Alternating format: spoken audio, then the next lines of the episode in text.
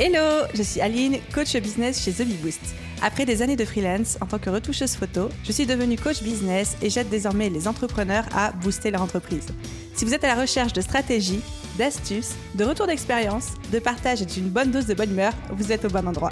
Dans ce podcast, seul ou avec mes invités, je vous partage tout pour vous inspirer au quotidien, vous aider à atteindre tous vos objectifs et faire en sorte que vous puissiez développer le business de vos rêves.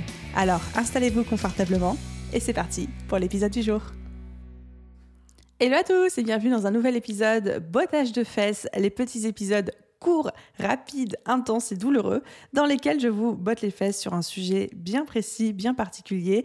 L'idée est que ce sont des épisodes absolument pas préparés. Je vous parle comme si je parlais à un de mes coachés, comme si je parlais à un de mes abonnés, dans le but de vous faire prendre, j'espère, des prises de conscience ou de vous motiver à passer à l'action.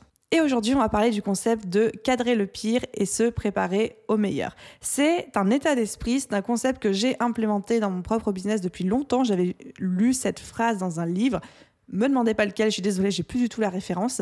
Mais c'est cette idée de toujours, toujours, toujours se dire, OK, en business, un, mon état d'esprit est prêt au meilleur, c'est-à-dire que j'attire le meilleur, je suis prêt pour le meilleur, je me visualise dans le meilleur, j'ai l'ambition pour le meilleur, je suis à fond, mais je euh, dirige mon business et je cadre mon business en me préparant toujours au pire scénario.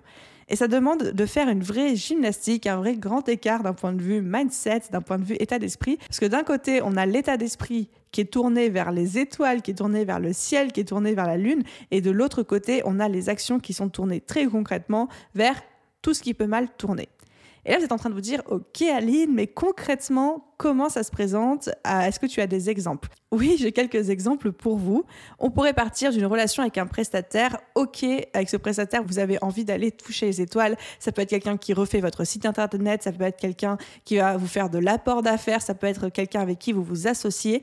Mais tout en vous préparant au meilleur dans votre business, il faut cadrer pour le pire, c'est-à-dire par exemple d'avoir un contrat dans lequel toutes les clauses sont faites en sorte de vous protéger si jamais la relation devait tourner au vinaigre ou devait mal se passer, etc.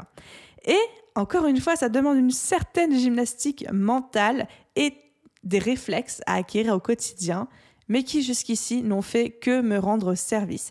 Dans ma tête, dans mon esprit, dans mon mindset, je suis déjà à des dizaines de milliers de lieux d'avance. Je suis projetée loin dans le futur, à 5 ans, à 10 ans, mais dans la réalité, je cadre toujours pour le pire en me disant qu'est-ce qui peut mal se passer dans cette situation, quel est le pire scénario qui peut se produire et comment je me prépare à ça. Ça peut aller d'actions toutes simples comme bien cadrer une relation avec un contrat, prévoir un plan B quand on doit se faire un live et qu'on a peur que la technique bug, ou même tout simplement avoir une politique de gestion du risque en termes d'objectifs euh, business. Mais c'est hyper important de le faire, tout simplement parce que quand certains scénarios catastrophes vont se produire, parce qu'il y en a toujours qui se produisent, bah déjà vous allez être prêt à les affronter, vous saurez déjà comment réagir, et puis surtout, je trouve, en tout cas de mon point de vue, que le fait de savoir que vous êtes prêt à affronter tous les risques, que tout est cadré pour, même si évidemment on ne peut pas non plus tout anticiper, ça donne en fait la liberté d'esprit, ça vous libère d'une charge mentale de ouf, et ça vous permet d'être encore plus ambitieux, d'aller encore plus loin et de viser encore plus haut,